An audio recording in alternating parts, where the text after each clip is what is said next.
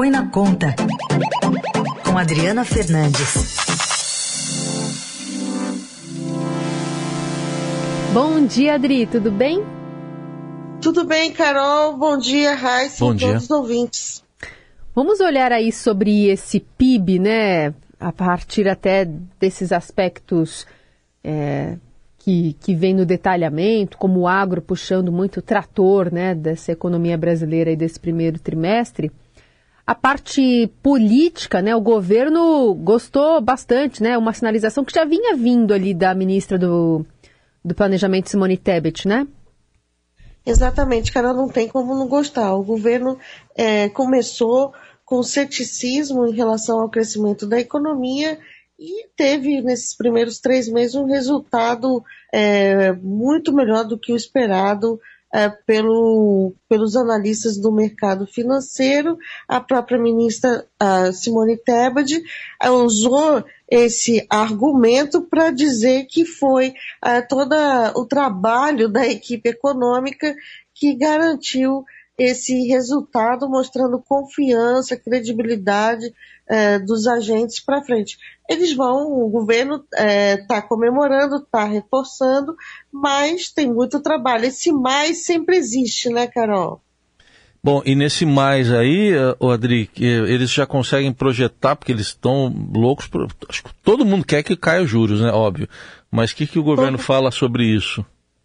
É, todo mundo quer que caia justo. A Tebet, a ministra Simone Tebet, ela deu uma entrevista ontem para quatro jornalistas, eu estava entre eles para falar uh, dos números do PIB, e ela falou sobre juros, que disse que os números não mentem e que o resultado desmancha a expectativa positiva, mas, sobretudo, falou que quebra o argumento de que o crescimento, né, o crescimento da economia impacta demais a inflação, ou seja, aquece a inflação e tem de haver, ficar com uma taxa de juros muito alta e uh, mostrando mais assim no ponto de vista técnico, né? Porque nesse caso é técnico, ela reforça que a, economia é, cresceu acima do previsto num quadro de decréscimo das expectativas de inflação, porque os juros altos, Heisen, eles justamente, eles têm, uh, o Banco Central botou os juros lá em 13,75, que é o patamar atual, para esfriar a economia. Esse é o, o papel aí da política monetária, esfriar a economia para controlar a inflação. E ela está dizendo, olha, estamos crescendo acima do esperado e a inflação está é, tá caindo. Esse é o recado dela. Diz que uh, previu uma queda dos juros, o início da queda dos juros entre julho e agosto. Acha que vai ser por conta de 0,25, ainda diz que não é o que gostava, mas o governo está tentando fazer de tudo para antecipar o, a queda dos juros é, na economia, a queda dos juros na economia brasileira, e a razão é simples. os juros caindo, crédito, sobretudo, é, anima com maior crédito, os outros os setores se movimentam e o PIB cresce mais rápido, que é isso que o, o governo quer. E tem um ponto o governo precisa que o PIB cresça mais rápido é, por causa das contas públicas, ela precisa aumentar a arrecadação para uh, o poder uh, pagar os compromissos, as despesas que eles estão aumentando com o novo arcabouço fiscal. É tipo uma, uma, uma roda que gira e que um ponto vai ligando ao outro. Uhum. Adri, outra, outro assunto que a gente trata contigo é sobre arca, arcabouço fiscal. Você e a repórter Mariana Carneiro contam hoje no Estadão que os senadores da base aliada estudam algumas engrenagens aí legislativas que permitam que modificações no texto do arcabouço, é, que é essa nova regra fiscal aí, não façam com que a medida tenha de voltar para uma segunda votação na Câmara, vide o climão que está lá para o governo, né? nesse embate aí com Arthur Lira. Exatamente, Carol. O, o ministro da Economia, Fernando Haddad, está numa situação para lá de complicada. Por quê? O texto que foi aprovado, o texto final, ele não, ele, ele não dá, ele dá trabalho para o governo, sobretudo para enviar o projeto de lei orçamentária que tem que ser enviado em agosto, no final de agosto, dia 31 de agosto. É, o governo é, fe, tentou passar uma brecha para ter uma exceção é, em 2024, uma exceção da regra, e o, o Congresso foi lá, fez um artigo mega confuso, assim, é, é, difícil até de explicar o texto, assim, se quem ler esse artigo vai dar volta e dificilmente, é difícil de entender, difícil de calcular, é que vai servir para o cálculo das despesas no ano que vem.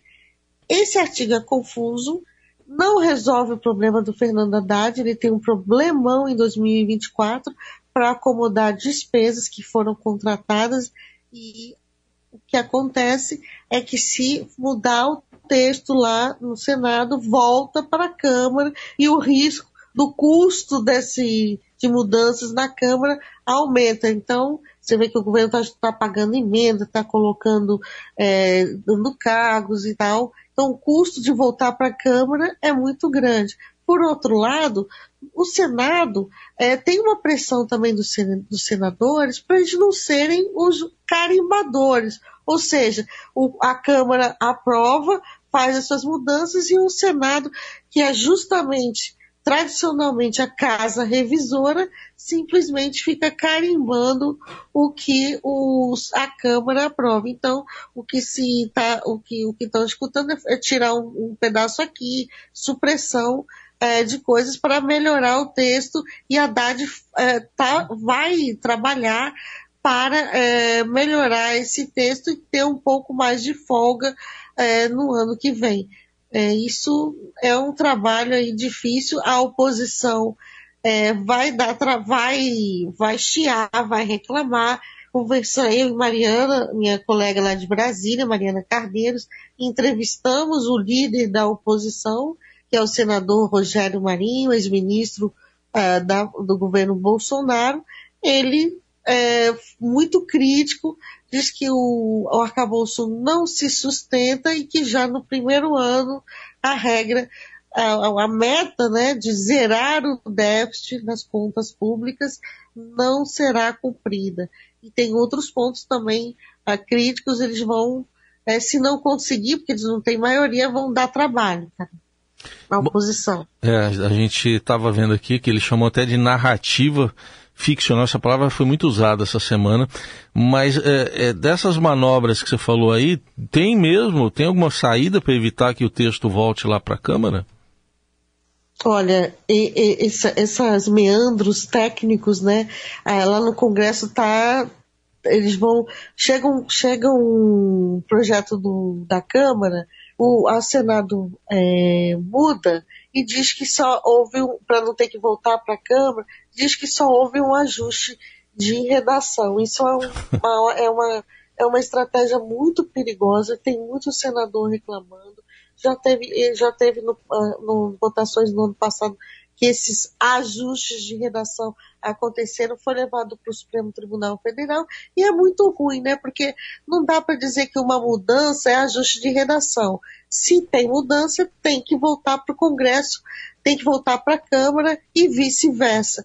E o Congresso está atropelando é, nessa briga Câmara com Câmara, é, Senado, é, o, o presidente da Câmara, Arthur Lira, brigando com o Rodrigo Pacheco, na hora eles fazem estão mais, estão mais alinhados, outras horas não. Isso dá esse tipo de problema porque todo mundo quer atropelar o rito e uh, mudanças, que, mudanças profundas no texto tem que voltar uh, para a Câmara, mas já vimos uh, esses ajustes, essas mudanças serem é, interpretadas como ajuste, Heisen. Uhum.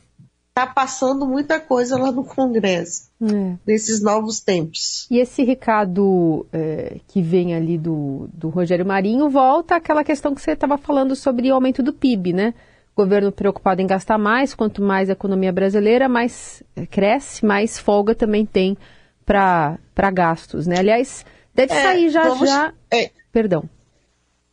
Não, é porque tem um ponto que um, às vezes o, o, ouvinte não sabe tanto detalhe, né? Porque é uma regra ficou complexa, é que para aumentar mais o gasto no ano que vem, o governo, esse gasto está atrelado justamente à arrecadação. Ele pode é, gastar acima da inflação é, a, é, e ele tem que botar dinheiro no caixa.